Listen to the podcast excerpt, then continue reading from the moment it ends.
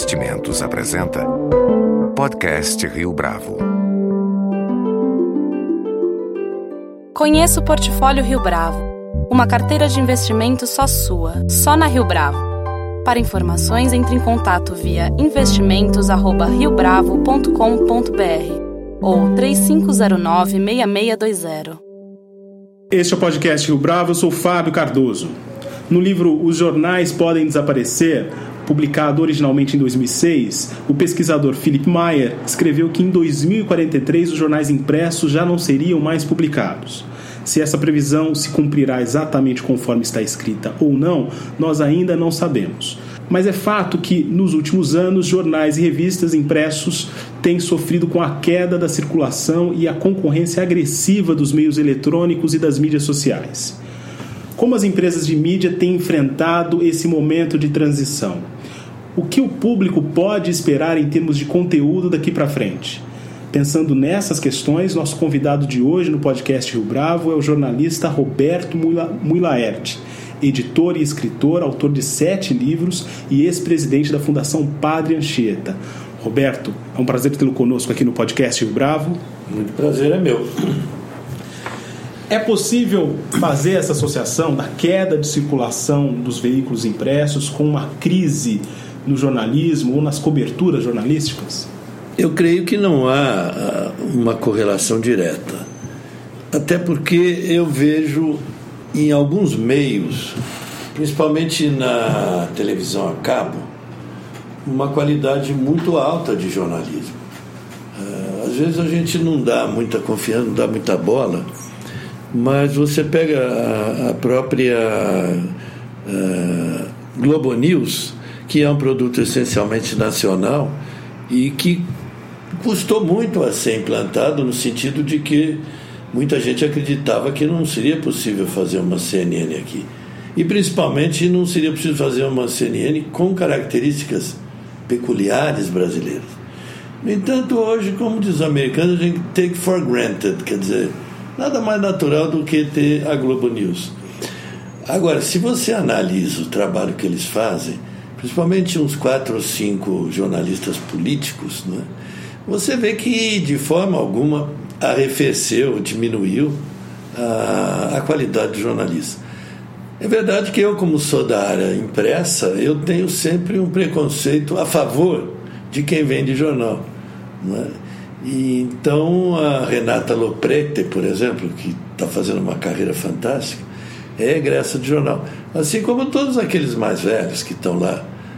A não ser esse Doni, Doni, Doni que, que é uma novidade.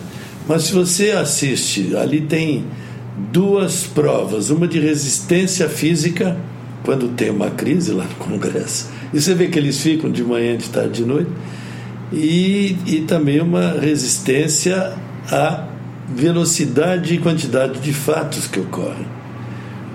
Eu não sei, as, as, os caras mais velhos como eu costumam ser saudosistas. Eu não sou. Mas me passa a impressão que não havia essa avalanche de notícia a ser deglutida ao vivo. Porque o jornal tem, tem essa vantagem, né? O jornal você dá para você parar para pensar. Ninguém escreve um editorial em cima da notícia. Né? tem que escrever, hoje em dia tem que escrever no máximo cinco horas depois. Então, o, o jornal em si, o jornal de papel, por sua própria natureza, é uma coisa obsoleta. Porque é evidente que se você pega, recebe o papel naqueles rolos, tem que ter um grande armazém esse papel depois vai para uma máquina enorme onde você faz um fotolito, etc. e tal. Aliás, não tem mais fotolito, como a gente sabe, é tudo eletrônico, mas enfim, faz o papel do fotolito, imprime aquilo tudo, bota no caminhão, o cara vai pela cidade, joga manhã cedo, pensa um pouquinho. Ah, então, na minha casa, frequentemente quando tinha dia de chuva, ele caía num lugar apesar daquele plástico acabava caindo de mau jeito e enchia de água. O jornal é um desastre, é assinante, todo mundo fez esse trabalhão para você, né? E, e, e, o jornal acabou chegando molhado. Então, só por esse, por esse processo, versus o outro, que você fala assim, tum, tá aí. Né? Aliás, eu comecei a ler livro digital por causa de uma frase que a Amazon colocava, que era sempre assim: o teu livro chega em 15 dias, pagando normal. Ou você prefere receber em 15 segundos o teu livro? Isso é irresistível. Mesmo se você compra o um livro é, impresso, você já pode começar a ler a versão digital. Claro, claro. Aliás, você está sabendo que a Amazon conseguiu acabar com as livrarias, principalmente em Nova York. Barnes Noble, aquelas enormes lá acabaram. E você está sabendo que ele vai lançar uma quantidade enorme de livrarias físicas? Sim. Essa é uma notícia para parar e pensar: peraí, o que, que vem a ser isso? Mas há livrarias e livrarias. Né? A livraria que, que o Bezos vai lançar é uma livraria digital, onde um pouco que eu li sobre isso diz que você não precisa de dinheiro, não precisa nada. Você entra, você já tem uma identificação e provavelmente você não sai carregando o livro. Eu não sei bem como é esse pedaço, mas é uma coisa totalmente é, revolucionária essa tal livraria, né? que vai entrar no lugar dos outros. E como ele é um cara muito esperto, ele comprou o Washington Post. Por quanto? 340 milhões de dólares, negócio assim. Que é o quê? Dinheiro de troco para uma empresa como a dele. Né? Porque quando você é uma dessas empresas estupidamente bem sucedidas, tipo Facebook, ou tipo qualquer coisa, ah, Google, qualquer coisa assim, os números são bilhões. O nosso custo de uma gráfica, mais montar um prédio, a editora, contratar gente por um ano, é peanuts. E a gente, antes da, dessa conversa, estava falando justamente quem vai fazer o básico. Né? Quem vai ser o cara que. onde os outros vão. Uh, como é que chama? Tirar as notícias, canibalizar as notícias. Quem vai ser esse cara? Se são hoje os da imprensa escrita e eles estão aos pouquinhos sendo estrangulados. Eu diria que quem vai resolver o problema da imprensa escrita, para ter de onde canibalizar, são esses grandes conglomerados uh, digitais. Historicamente, os veículos impressos não apenas se notabilizaram pela sua circulação, a gente estava falando também disso agora há pouco, mas principalmente pela sua relevância. Na sua avaliação, a queda de audiência vai impactar a perda, ou vai provocar a perda de relevância dos meios tradicionais? Tem feito isso já? Ah, sob o ponto de vista de faixa etária, isso já acontece. Eu vejo que eu tenho oito netos, né? E eles são absolutamente jejunos em matéria do que está acontecendo. Eu não sei se o desinteresse é, é fruto de não saber o que está acontecendo, ou se, se o desinteresse vai além, quer dizer, o desinteresse é, é pelo que está acontecendo também. Não é? Não, é, não é que é o desinteresse porque ele não sabe, desinteresse porque ele não quer saber. Isso eu vejo muito nos meus netos. Então, já aconteceu essa perda de relevância. Mas não acho que é do jornal, acho que é da notícia. E isso eu acho que é um conceito interessante. Tem um livro do Essa de Queiroz, que eu acho que é, se não me engano, é A Cidade a Serra, não tenho certeza, que o cara está lendo no jornal, jornal português de manhã, tradicional lá atrás, e ele lê que um trem na Índia descarrilhou e morreram 230 pessoas. E ele vira a página e tinha uma nota de falecimento de um jardineiro. Só que o jardineiro era ali do bairro dele. Mas morreu Manuel! Aquilo bateu fundo, né? Eu preciso saber desses jovens qual é o Manuel, qual é a notícia do jardineiro. Porque a da Índia, positivamente, eles não estão nem aí. Política não interessa. Sob esse ponto de vista, até vai ver uma coisa boa, sei lá, não tenho certeza, porque a política que está aí é uma coisa, essa sim precisava acabar. Antes de que acabem os jornais, acabar a política. Porque chegamos num ponto, é, pensa cá entre nós, se não houver o hábito que a gente tem, quem queria ouvir um treco no, no Senado, na Câmara? Ou então, outro dia apareceu um deputado de Minas Gerais, foi ler uma coisa, e não conseguia ler o papel que ele queria ler para os eleitores dele, ele jogou fora e falou: Ah, vou falar assim mesmo. Então é Mobral, lembra do Mobral? Não, não é do teu tempo. na sua avaliação, como os grandes grupos de mídia no Brasil, é, a gente já mencionou um pouco a respeito, tanto do Grupo Globo como do Grupo Abril, têm enfrentado o desafio de produzir conteúdo nesse cenário que é tão agressivo em termos de competição, né? É, falando especificamente aí da presença das mídias sociais, da internet nesse cenário.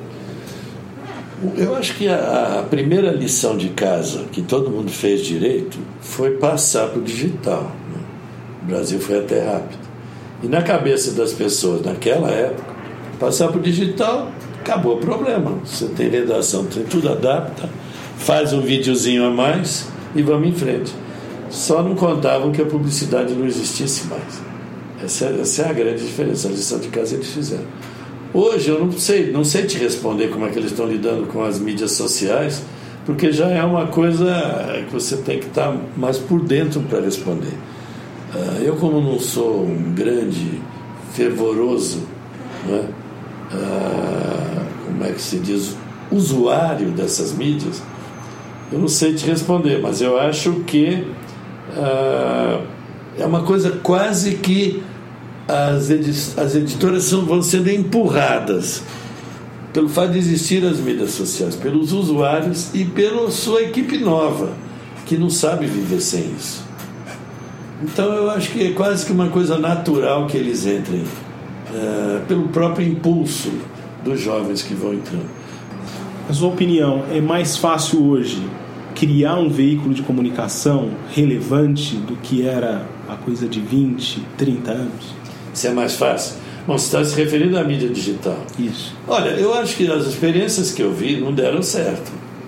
Tenho muito medo ao falar de não estar atualizado, porque eu também não acompanho isso, eu leio as coisas mais genéricas. Mas eu me lembro várias pessoas que resolveram fazer jornais, etc e tal, e não, não vi nada que tivesse se destacado tendo começado no digital. Agora, você vê um jornal tradicional como o New York Times, que conseguiu resolver esse problema, ele tem tanto digital quanto de papel, eu acho extraordinário. Quer dizer, então, respondendo a sua pergunta, um jornal tradicional tem chance de ser relevante nas outras mídias, muito mais do que um que saia do zero. Agora, se você perguntar para o Mino Carta como era lançar um jornal lá atrás, ele vai falar para você que ele lançou a República, se não me engano. Né? Sim. E Isso aí para o final da década de 70? Não tinha a menor condição. Por outro lado, tem um empresário chamado Mário Cuesta, ninguém conhece ainda. Ele comprou o Diário de São Paulo.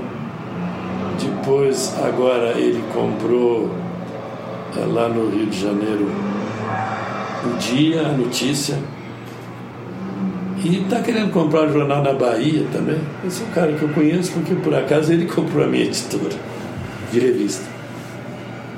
E ele vai ser um nome, suponho, conhecido, porque quem está comprando jornal? E por que ele está comprando jornal? Pelo, pelo prestígio da marca, para alavancar outros negócios. Inclusive a IG ele comprou também. A IG, lembra da IG? Que ele quer fazer uma coisa para disputar com a Yahoo, né, com a UOL. Mudando um pouco de direção da nossa conversa, falando agora em termos institucionais. É, com a chegada de Michel Temer à presidência, os contratos de comunicação foram revistos.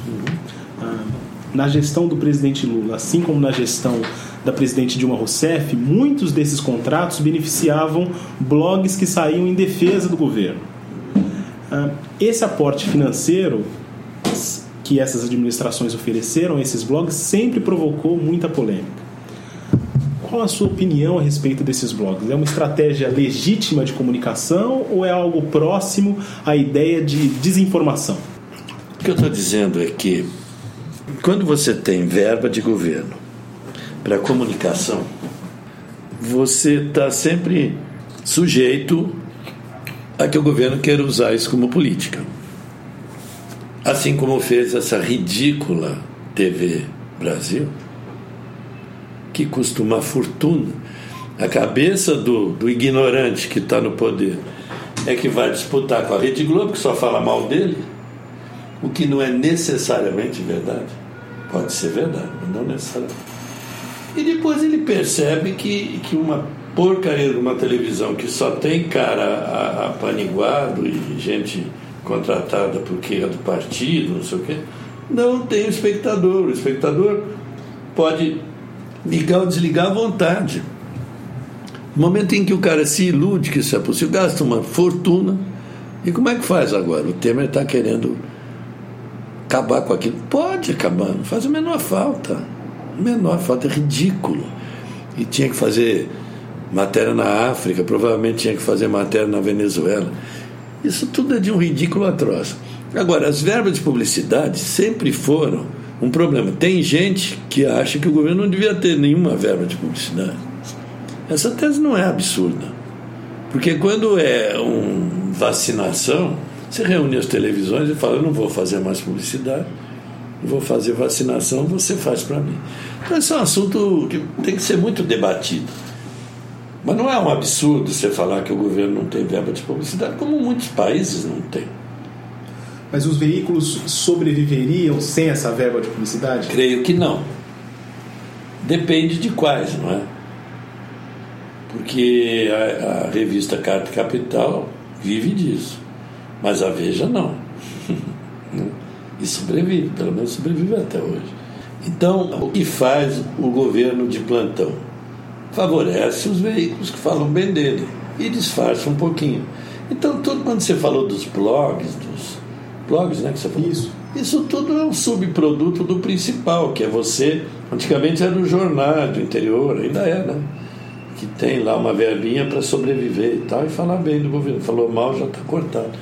Então isso tudo é, no fundo, é uma puta hipocrisia, não é? Como tanta coisa na política brasileira, é uma hipocrisia. Não, eu sou completamente isento. Você, eu sou secretário de comunicação, eu vou dar a verba para quem for, mas o que tiver melhor relação custo-benefício, não sei o quê.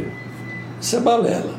Agora, como tudo que o governo do PT fez, eles perderam a noção da grandeza das coisas. Né? Uma última pergunta, Roberto. Depois de quase uma década à frente da TV Cultura, é, o senhor comentou agora há pouco sobre a experiência da TV Brasil, que foi frustrada em termos de audiência.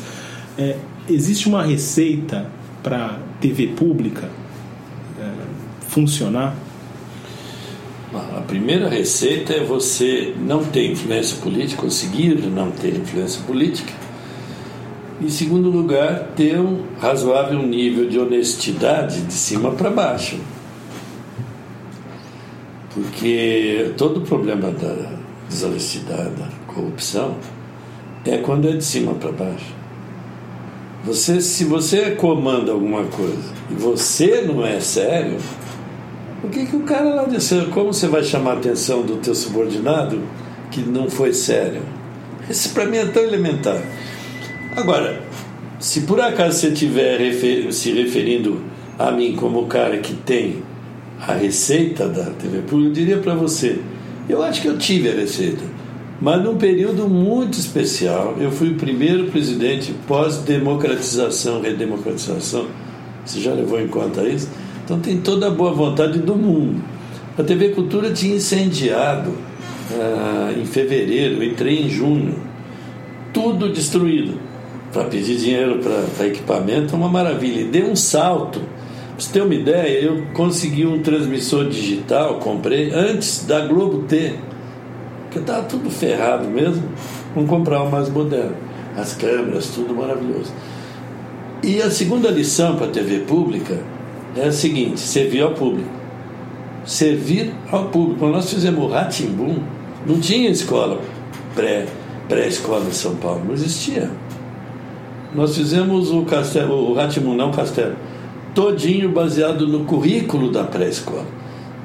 Só que Fernando Meirelles livre para criar.